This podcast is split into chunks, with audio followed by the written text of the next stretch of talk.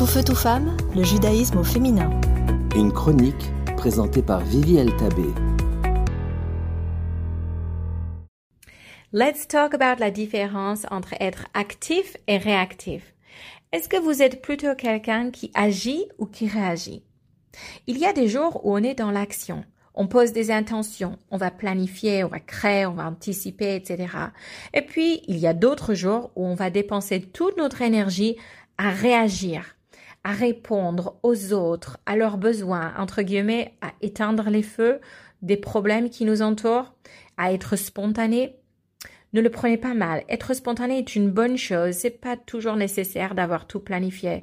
Mais dans la vue d'ensemble de la vie, si nous sommes ici pour faire une différence, alors réagir à la vie en constance est beaucoup trop énergivore pour être en mesure d'avoir un impact positif sur nous-mêmes et sur notre environnement. Alors posez-vous la question honnêtement, est-ce que vous êtes une personne réactive? Pensez à, la matinée. Est-ce que le matin, vous réagissez beaucoup, trop, un peu à votre famille, à la circulation, aux gens au travail, aux mauvaises nouvelles, Comment on en est arrivé là?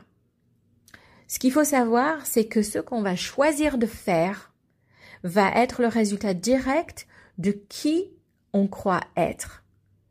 Est-ce que on se croit être juste une espèce vivante, essayant de survivre, ou est-ce qu'on peut se voir dans le grand tableau de la vie comme faisant partie d'un écosystème où même un petit moi peut faire une grande différence?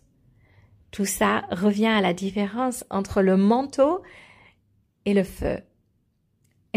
Et cette histoire de manteau et feu a commencé avec Avram. Pourquoi lui?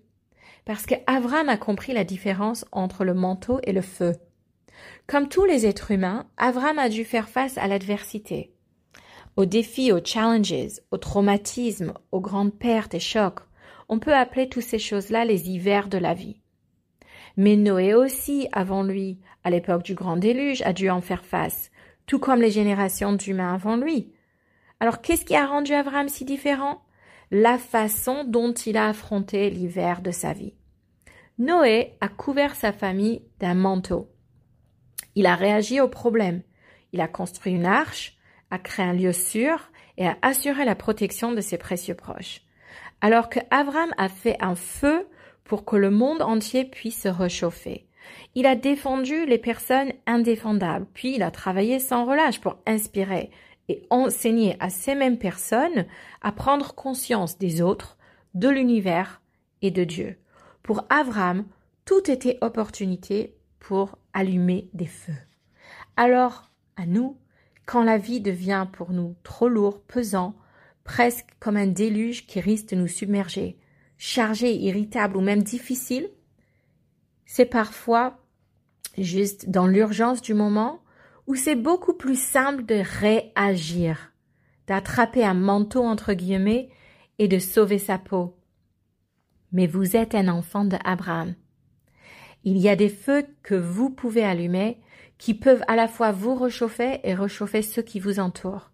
Il y a des moyens de transformer l'hiver en une soirée au coin du feu inspirante et chaleureuse. Et la partie ironique de tout cela est que le fait de prendre soin des autres et de penser à leur bien-être est bénéfique pour vous. Vous vous ferez le plus grand bien. Alors, posez-vous la question, le manteau ou le feu? Est-ce que je préfère sauver ma peau ici ou transformer ce moment en un épisode impactant? À vous de jouer